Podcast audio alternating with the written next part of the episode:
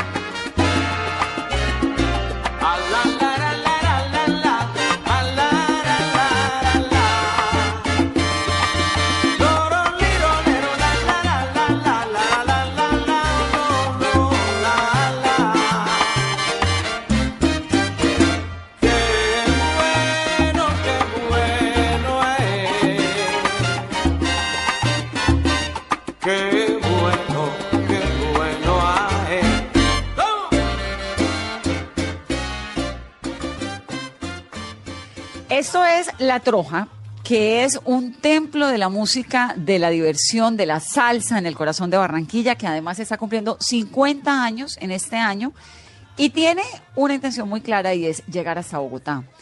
Y la verdad es que La Troja es descrestante. Creo que ese es el término que mejor define este lugar. Rumba sin parar, un ambiente espectacular, digamos, la alegría, la energía y la salsa concentrada toda en un mismo lugar. Y Edwin Madera es el dueño de la troja. Edwin, qué dicha tenerlo aquí en Mesa Blue. Hola, ¿qué tal? Chévere eh, que nos acompañe en una tarde bacana como la de hoy, después de un tremendo aguacero y está una tarde cálida, sabrosa, chévere, espectacular. Edwin, ¿cuántos años tiene? 60 años voy a cumplir en unos días, 17 de diciembre, 60 arepitas. Y eh, corrijo, la troja cumplió 50 años el 26 de febrero de este año y vamos camino ya en unos menos de 60 días aproximadamente en cumplir los 51 años. Una historia única, su género, espectacular. Bueno, contemos la historia de la Troja. La Troja como tal eh, se inicia pues en un proyecto de unos bacanes de ciudad, de eh, gente joven de la época, eh, de buenos apellidos, de apellidos de como dicen el pueblo, de abolengo, de... Eh, aquí en Barranquilla. Eh, sí, entonces eh, los jóvenes cansados ya de rumbear, la Barranquilla tenía unos espacios únicos de diversión. Uno de los primeros fue la famosa Sega con el Plaspigal, el Palo de Oro, la Charanga, la Gardenia Azul, el Molino Rojo. Entonces la gente iba y rumbeaba en ese entonces por aquellos lados.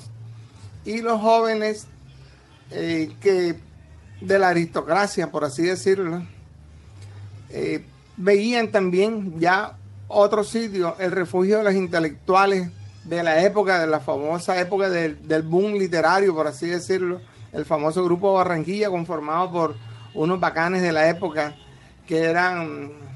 Eh, esa era la época de eh, Vargas, era la época de Álvaro de Gao, la Cueva. García Márquez, Alejandro Obregón, Quique Escopel, Alfonso Mayor, Germán Vargas y todo ese, eh, ese grupo de intelectuales bohemios también estaban en lo suyo, ellos hacían lo suyo y qué caramba.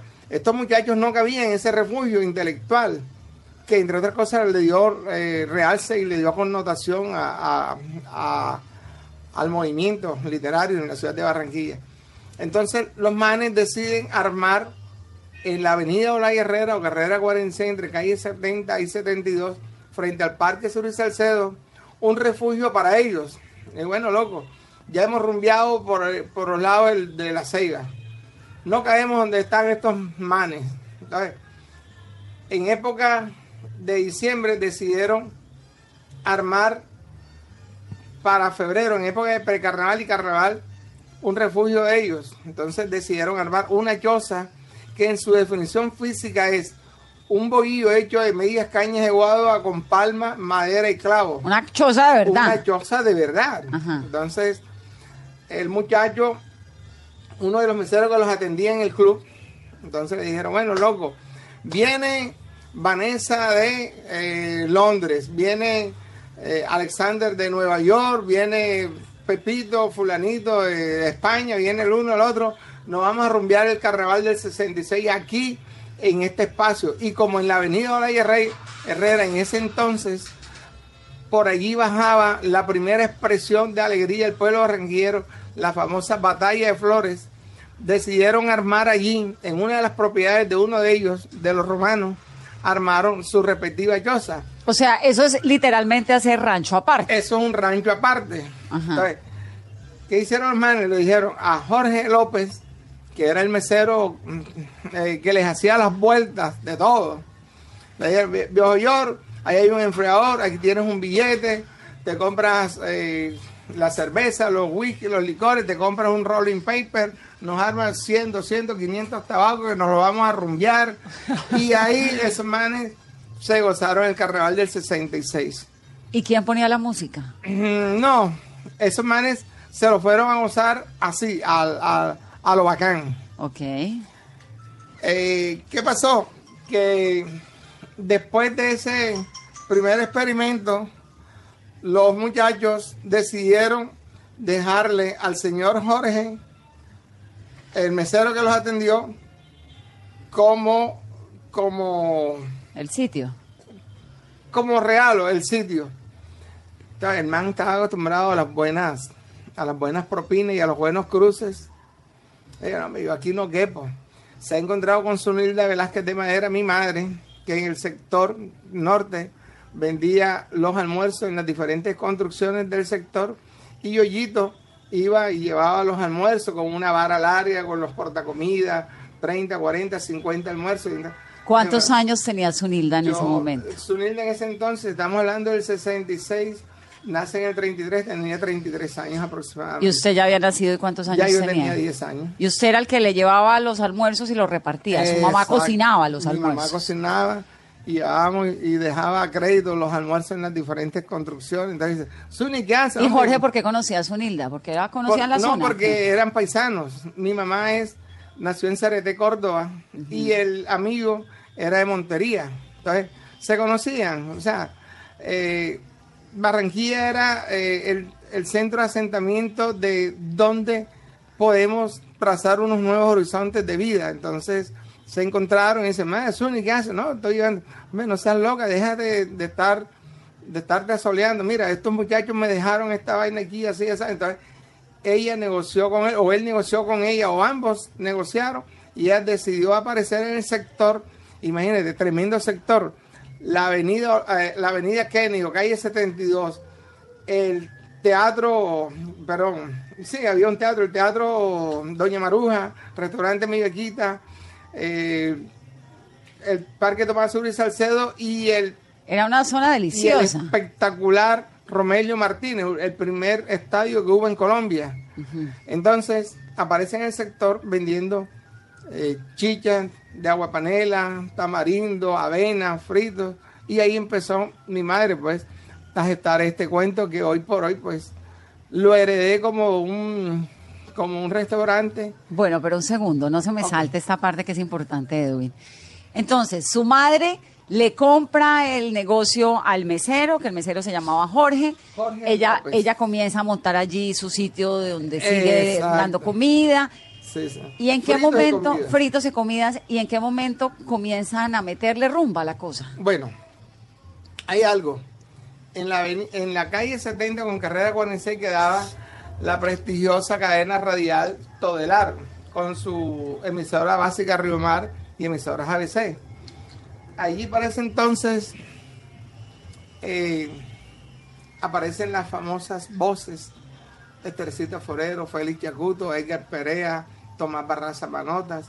Y ellos decidieron que la señora Zunilda les podía organizar los desayunos y el famoso Creibanco, lo uno y lo otro, los famosos vales. Entonces, ellos decidieron ponerle a esa, a esa enramada, a ese kiosco, a ese tenderete, le pusieron el kiosquito ABC. Entonces mi madre, pues, sin son ni ton, lo, le, lo usufructuó con el kiosquito ABC, sin registro. Pero ya, mi madre, al vender ya almuerzo y todo lo demás, en el sector pegadito ahí con el barrio Boston, casas grandes, espaciosas, empiezan a aparecer mucha gente de las diferentes regiones de la costa que venían a estudiar, médicos, abogados, administradores y todo lo demás. Hay como especie de un centro de acopio. El famoso Parque Sur y Salcedo se convierte como que en el consulado abierto, por así decirlo, y se encuentran la gente de las diferentes regiones de la costa, desde Becerril, desde Ayapel, desde Curumaní, Fundación. Y, comenzó a irle súper bien mi a madre empezó a poner música vallenata.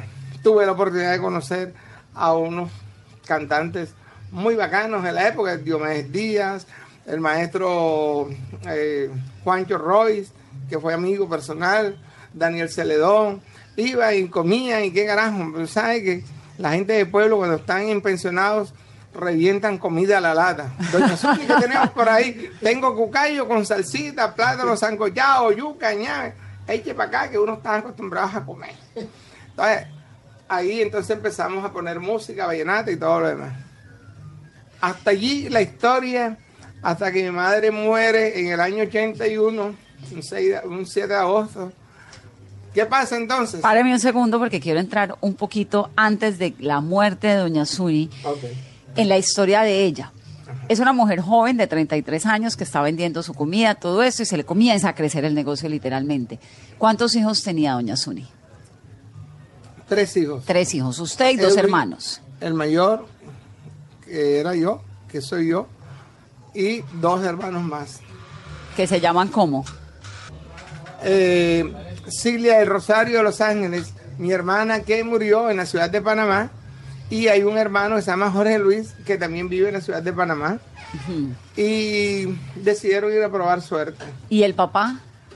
Eh, mi padre nunca lo conocí, mi madre tuvo una relación que duró poco, que es el padre de mi último hermano, Jorge Luis, es apellido Jorge Luis Rubio, no lleva el apellido Madera, pero yo, tampoco para mí tiene eh, importancia porque... ¿Se no, tuvo papá? No tuve papá. Y ella tampoco tuvo... Eh, pero usted y su hermana Cilia son del mismo papá, del, señor Madera. ¿Y quién era el señor Madera? ¿Usted nunca volvió a saber de él Eh, nunca? Según dice la historia, según dice la historia, ellos se casaron.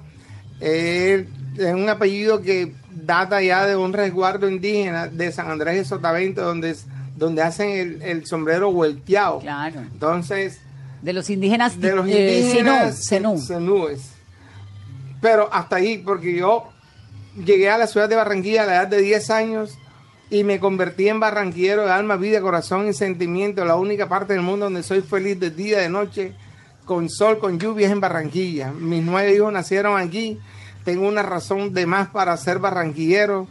Y de verdad, pues, eh, no es que no me importe el resto de la historia y que, y que yo trate de ser ingrato, sino que No es suya. Dios permitió Claro. cuajar aquí una historia y aquí estoy. Entonces, qué caramba. por la mañana que Guajirito se levantó.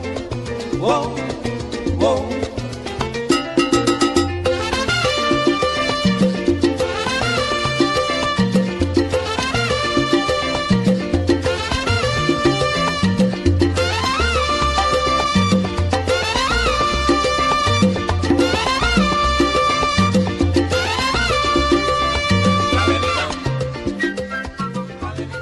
Madera es la cabeza de este templo de la diversión, de la música, de la alegría que se llama La Troja.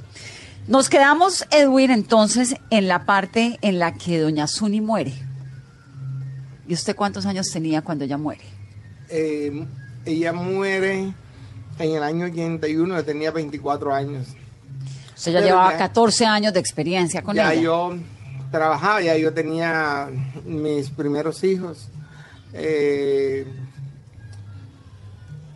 eh, bachiller, teatrero, eh, eh, eh, colegio público del Instituto Pestalozzi, anexo a la Universidad del Atlántico. Como teatrero automáticamente pasé a la universidad. Quise estudiar de noche por aquello que yo adquirí la responsabilidad de, de tener eh, familia. Eh, cuando ella muere, pues ya yo trabajaba en una compañía de seguro. Había proyectado eh, una, una carrera, por así decirlo, porque por medio de Incolda, en ese entonces, hubo facilidades para yo estudiar eh, en la Universidad del Norte, pero me tocaba estudiar de noche. Cuando sobreviene la muerte de mi madre, entonces yo resulta que me encuentro con que la Universidad del Norte en las horas de la noche cuando yo iba a estudiar quedaba casi que pegado con la paredilla de el- el- los jardines del recuerdo. Entonces, para mí llegar temprano era casi que necesario y obligadamente echar un vistazo donde estaban los restos de mi madre. Entonces esa vaina me, me golpeaba mucho. Entonces, ¿por qué? Porque mi madre fue mi llave, mi compañero de trabajo, mi amigo. O sea, fue todo. O sea, yo perdí como cinco elementos valiosos de mi vida en un solo tajo. qué Ya. dolor, Entonces, eh, decidí no continuar. ¿Yo qué hago? Me voy a preparar, voy a ser alguien importante, voy a desarrollar una carrera, porque de hecho quise estudiar, eh, pero también ganaba algo de dinero en la compañía. Entonces, pero entro a sopesar de que tan importante es lo uno con lo otro. ¿Y esto ya existe? ¿Y se llamaba La Troja ya? no, No, todavía no. mi madre Era, cuando seguía muere- siendo el, la el ABC, ¿no? Exacto. Mi madre cuando muere, yo entro en esa disyuntiva y digo, ¿qué voy a hacer yo? Voy a dedicarme a lo mío, porque esto es A mío. lo que me dejó. Ah, exacto, entonces me acordé que los bacanes de la aristocracia, los manes que gestaron la troja como tal, el refugio de ellos, en el cemento fresco, perdón, de un árbol de roble, de un palo de roble, hablando a los ranqueros, de un palo de roble, decía, febrero 26 del 66, la troja, fulano de tal, sutano, y gente de buenos apellidos, o sea, de, de los apellidos que han administrado el bien público y privado. Ellos se pusieron a ellos mismos La Troja, ese grupo. Ellos pusieron, alguien con algún clavo, con algún palito puso quiénes eran. No te puedo decir los nombres porque hoy en día Claro, pertenecen claro, claro. Entonces yo recordé que allí decía la troja, entonces, "Ch- ¿qué voy a hacer? Voy a tomar este nombre que ha estado allí, que mi madre de una u otra manera nunca lo utilizó, y en homenaje a mi madre primero, y en homenaje a esos bacanes, voy a tomarlo de allí y lo voy a tomar y he decidido poner el establecimiento. Esta vaina se va a llamar La Troja. Gracias a Dios fue un acierto. ¿Por qué? Porque me quise deslindar de una vaina que me marcó de una manera profunda. Yo soy melómano, sonómano por encima de todas las cosas. Y yo disfruté la música vallenata y fui amigo personal de mucha gente, de ellos, en ese movimiento de esa época. Te estoy hablando del año 77, cuando descolló todo este movimiento de la nueva ola del vallenato. Y allí entonces, bajo la sombra de una mamá supremamente influyente, decide Edwin Madera cambiar su historia y por ahí derecho a la historia de la salsa en Barranquilla y nace La Troja. Lo cierto. Palo arrebato le llaman, siempre que la ven pasar. Esa negra tiene fama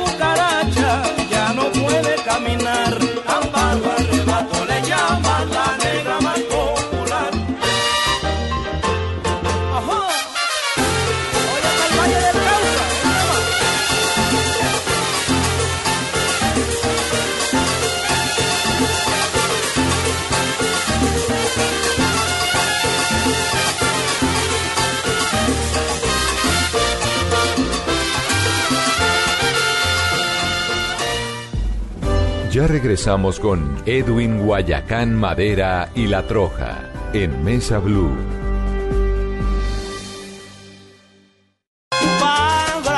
Yo, yo que sé lo que en la tumba él se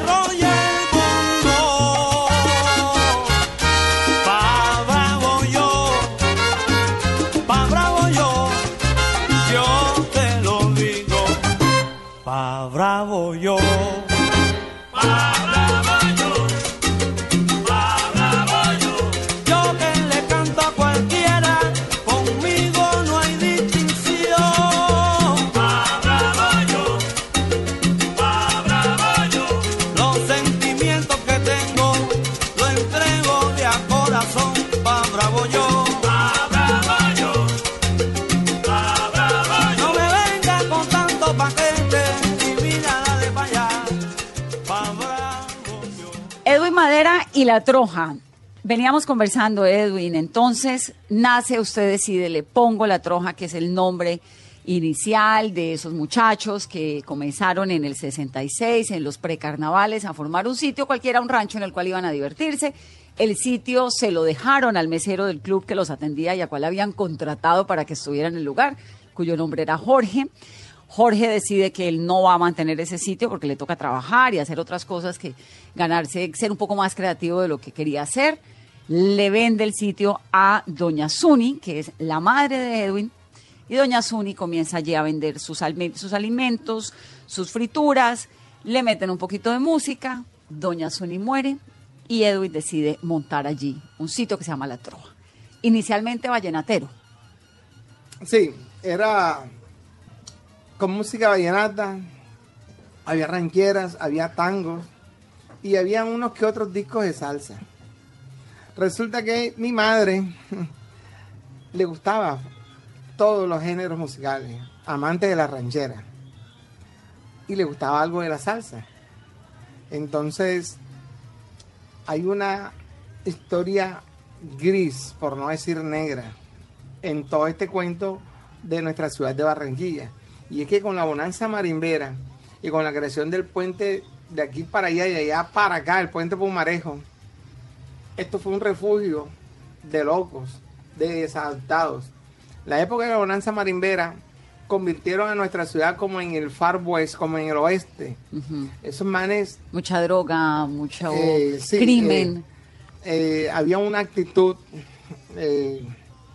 despreciativa por ti y por todo lo demás. Eh, chirriaban las llantas de las, de las Rangers. ¿Eso era y qué hacían año? disparos. Eso es años 77, 78, 79. Entonces, hey primo, ¿cuánto vale esta casa, primo? No, aquí no está en meta. Póngale precio que me gustó, yo la quiero. Entonces, no, ¿Como cuánto vale? Como 10 millones de pesos. Le voy a dar 15 millones, de pesos, pero se me va y ya. Y la compraba. Entonces, así pasó con la música. Entonces, resulta que todos mis amigos, Silvio Brito, el uno, el otro, yo le pro- yo proporcionaba y ponía la música vallenata, pero cuando ya estos manes decían, compay, primo, póngame el último Diomedes, y me lo repite, primo, si no, no te pago un culo, primo. Entonces, esa vaina hizo que yo le fuera cogiendo como que cierta aversión por la actitud de ellos. Ey, el de los binomios, loco, pónmelo. pon- pon-". O sea, ya yo no quiero utilizar los términos porque ellos son muy... Sí, sí. Sí, entonces, el de los zuletas, si no, no te pago un culo, primo. Entonces, así era el cuento. Entonces, apenas muere mi madre, decidí recoger toda la música, toda, sin exceptuar toda la música. Me quedé con 33 discos de salsa, 33 long play de salsa, unos originales y otros variados. Y yo decidí, esta vaina se va a llamar La Troja, el mejor ambiente salsero. Y chao el vallenato. Y chao, chao. Ah, Eh, usted la bonanza marimbera la lo volvió pasada. salsero. No, eso es la. Gracias a ese impulso, más que todo, como que por. por quitarme esa. esa peste de encima, por así decirlo. Ojo, no tiene nada que ver el folclore. No, No, tiene no, nada que claro, ver por supuesto. eh, fue la actitud de estos desadaptados, por así decirlo. Entonces, gracias a Dios, hacía como un año, un 6, un 7 de agosto del 80, mi madre como que visionando las cosas, me dice, eh, mijo, viene la Fania All Star, yo quiero que tú vayas. Entonces, por complacerle a ella, ya me vi el espectáculo más grande que había visto hasta ese entonces. Logré ver las estrellas de Fanny, Héctor Lavoe, me lavó el cerebro, ese man, mi ídolo, se convirtió en mi ídolo. Y resulta que a mi madre le gustaban unas canciones de él como el tema de la verdad. Y resulta que yo dije, no, definitivamente mi madre, como que la intuición esa de que tú como que naciste para algo bueno, ¿no? Para, no como para algo bueno. Entonces, insistió tanto y yo pude ir a verme ese espectáculo. Tuve la oportunidad de ver al conjunto clásico de Nueva York, eh, las estrellas Fania, y ahí automáticamente encaminé todo mi trabajo. Eso estoy hablando un año, justamente un año antes de morir mi madre, en el año 80, que fue la primera vez que vino la Fania All Star a Barranquilla, en el Romelio Martínez. Y yo dije, qué vaina maravillosa. Mujer querida, si tus lindos ojos no mienten, tú me amas cuando me miras, quiero saber la verdad, la que dicen tus ojos, quiero saber la verdad, la que dicen tus ojos, y si me quieres canto, si no me quieres lloro, y si me quieres canto, si no me quieres lloro, sufro tanto cada vez que te va y no te vuelvo a ver.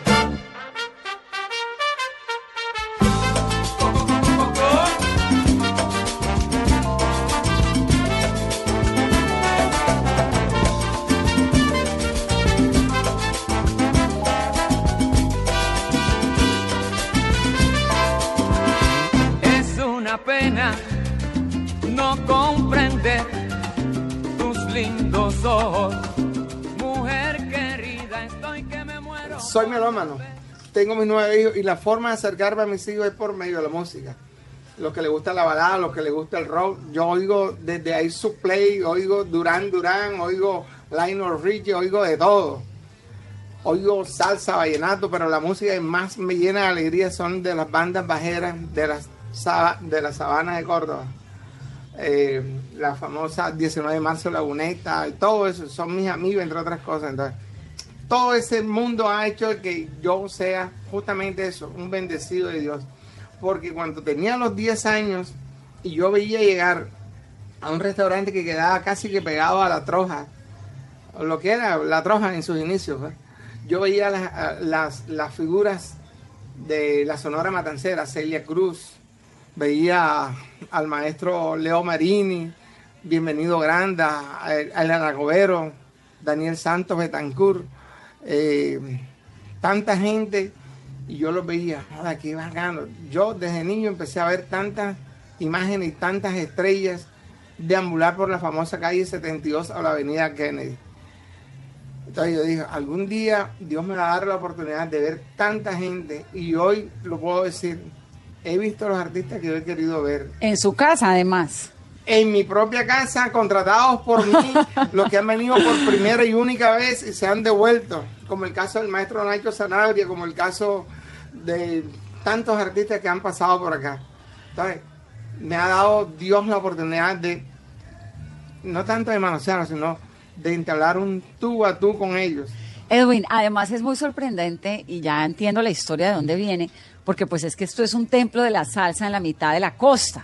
Y uno creería que esto iba a ser destinado a, se- a- convertirse en un lugar del vallenato, pero la verdad es que es salsa. ¿Y a la gente le gusta tanto la salsa en la costa? Sí, ¿Siempre, El- desde sí, siempre? ¿O fue difícil hacer No, ese, cambio? barranquillero. El barranquillero es una esponja que te absorbe todo. Aquí, lo que no se pega en Barranquilla, diga usted que no se pega en ninguna parte del mundo. Nosotros somos de brazos y de oídos abiertos a todas las expresiones musicales del mundo, del Caribe, de África, desde un bossa nova, desde un merengue, desde una tamborera. Nosotros somos, es más, te lo puedo decir, tuvimos las mejores discotecas a nivel nacional con una característica propia de Nueva York. Tuvimos cualquier cantidad de discotecas que la gente de la capital, los artistas y todos los demás venían hacían un tour desde el viernes hasta el domingo, nada más que para venir a saborearse la rumba en Barranquilla, en el Gusano, la Naranja Mecánica, el Chaudo, eh, la Torre de Babel y cualquier cantidad de discotecas light al estilo de Nueva York. Entonces, esa es una cuestión que es única en el mundo. Hemos sido los creadores de mantener en una calle abierta, como tú lo quieras, dos, tres cuadras, e incluso casas grandes, con un tremendo tote musical, un tremendo picó, azotando baldosa todo un día. Verbenas a pleno sol, verbenas en la noche. ¿A qué horas abren? Nosotros abrimos aquí un viernes a las 4 de la tarde hasta las 4 de la mañana. Un sábado desde la 1 de la tarde hasta las 4 de la mañana. Un domingo desde la 1 hasta las 2 de la mañana por la reglamentación de horario. ¿Y cuánta gente cabe en la troja? La troja, una capacidad que nosotros podamos decir, tenemos una capacidad para tantas personas. No. Esto llega a un momento en que la misma gente dice, loco, no hay mesa, ponme una, una canasta, ponme una tabla que yo, pónmela en el piso, que yo lo que quiero estar es aquí. Y la gente le gusta sentir el fragor, sentir que el otro, el sudor, la canería. Aquí, aquí tú ves a una persona que, aún sin conocerle, estos manes son callagos, le mandan una fría, al ratico están todo mundo extrovertido y todo mundo pasándolo bacano. Estábamos haciendo más o menos los cálculos y le caben, tiene 208 mesas, más o menos le caben 830 personas Ajá. sentadas. Algunas veces... Más los parados y los apretados y todo, todo se llena de No, verdad. hay algunas veces en que en una, en una fiesta, por ponerte un ejemplo de carnaval o de un evento de, de atracción local o nacional, por ejemplo, un partido de Colombia, por ponerte, esta vaina se abarrota desde la calle, la carrera y la taponan todas. Entonces aquí queda un momento en que hay más de 2.000, 3.000 personas. Nosotros en la celebración de los 50 años, el 28 de febrero, cerramos desde la 74 hasta la calle 72 con la avenida 44. Tuvimos más de 3.000 personas y esta vaina fue insuficiente. El propio carnaval.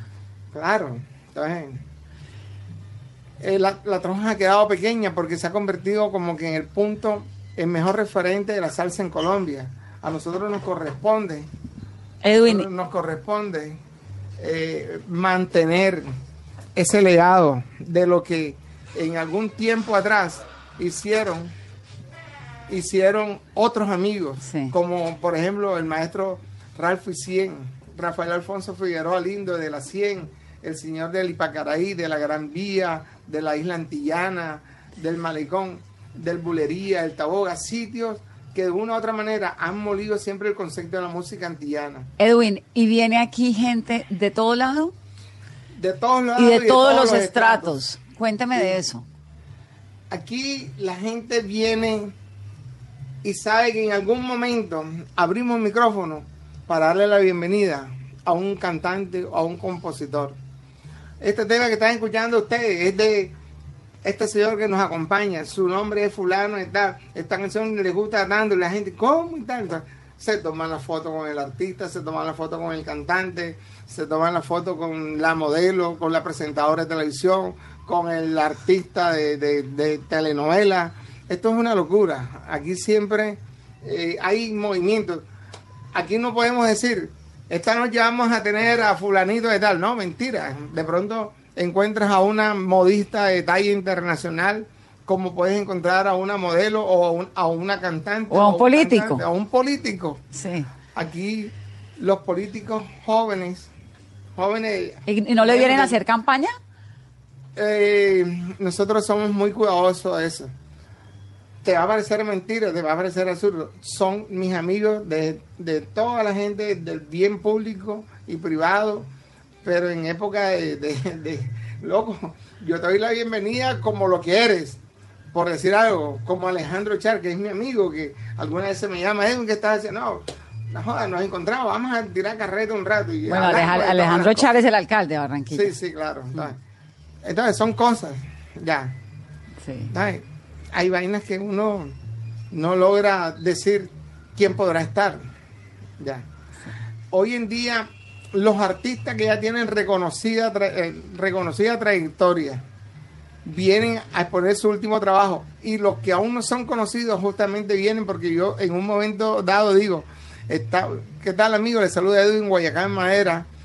Eh, estamos aquí para darle la bienvenida a todos y nos encontramos en este momento en la gran tarima del Caribe. ¿Cuándo? Cuando no hay ni una tarima por encima, pero el solo hecho de estar ahí, en un espacio donde lo enfoque una cámara, venimos a presentar el último trabajo de fulanito de tal o este nuevo talento de nuestra música se llama Sigue Sabe y viene a exponerlo.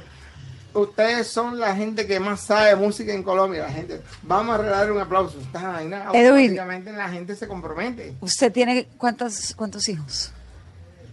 Nueve hijos, una que hace dos años murió. he quedado con ocho. Eh, cinco frentes diferentes. ¿Cinco esposas diferentes? Sí. Pero ¿Y eso quiere decir porque ¿por qué eso? Mucha rumba. no, mucho amor y el amor hay que compartirlo. Ya. Entonces. ¿Y cómo es la vida? ¿No se cansa uno de tanta fiesta, de tantas noches en un lugar? No. ¿O, usted, este es su trabajo? Esta es mi vida, esta es mi pasión, esta es mi alegría. Un gran amigo en vida fue uno de los más importantes cronistas deportivos que cubría eventos a nivel internacional. Tremenda pluma para escribir, el señor Fabio Podea Márquez. En el año 92 me invité a un taller musical sobre la vida y obra del gran Benny Moré de Cuba.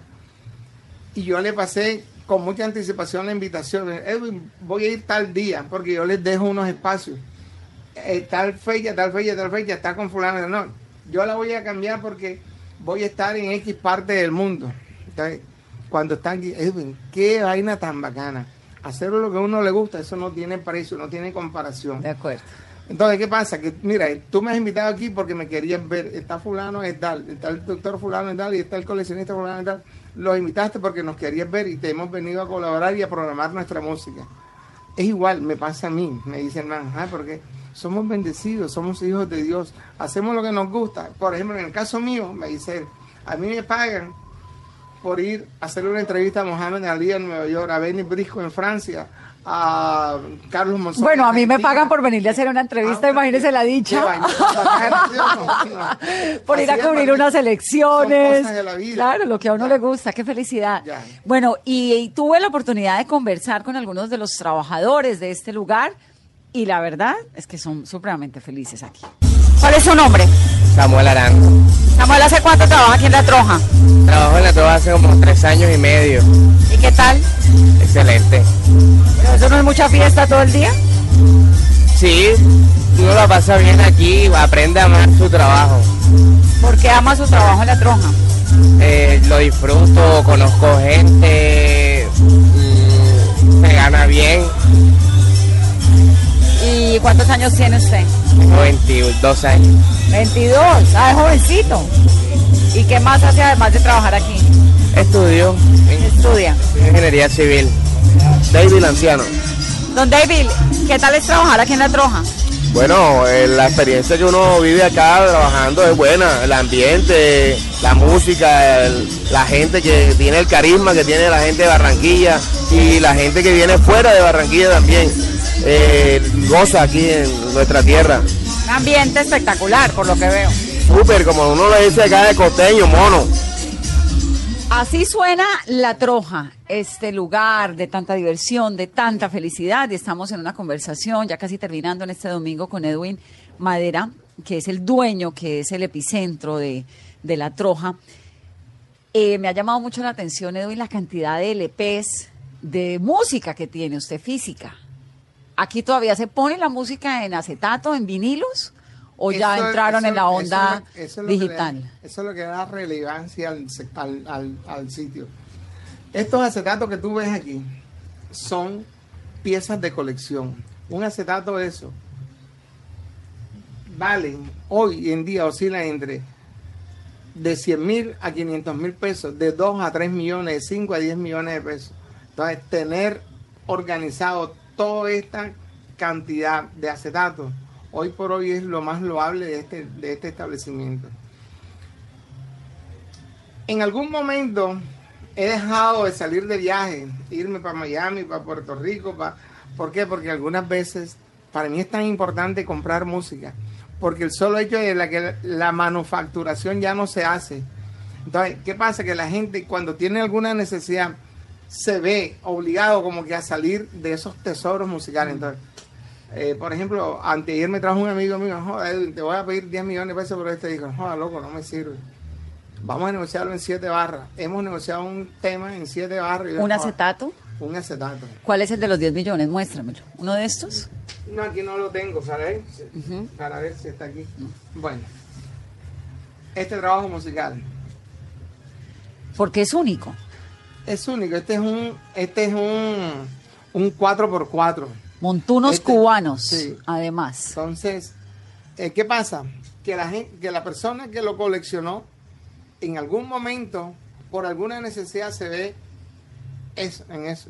En la Salir de de él venderlo. precisamente porque tiene una necesidad. Claro. Y así hay trabajos.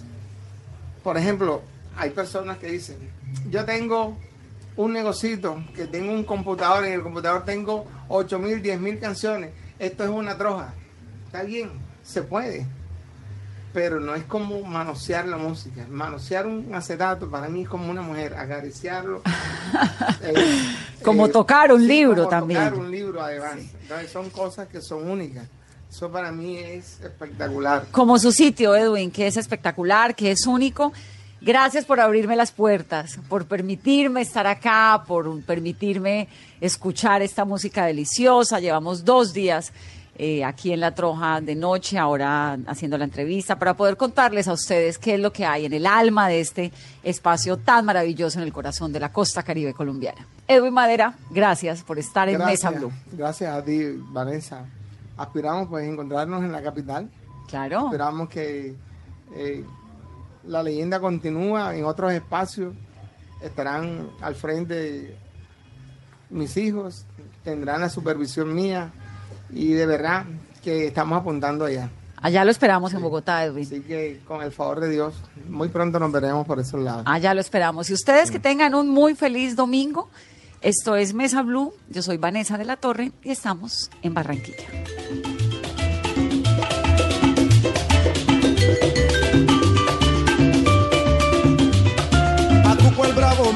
Lo dejaron tirado. Como efecto de los golpes camina cachondeado. Antes roncaba de guapo, pero ahora mismo está recogiendo galletazos por todita la ciudad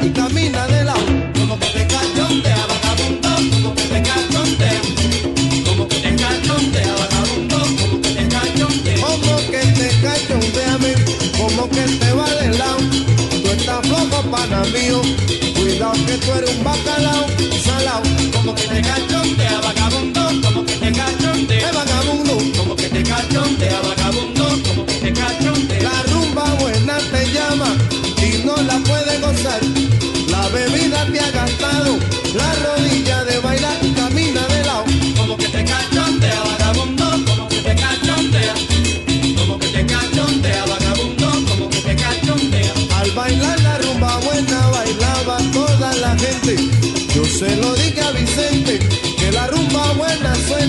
camina de lado.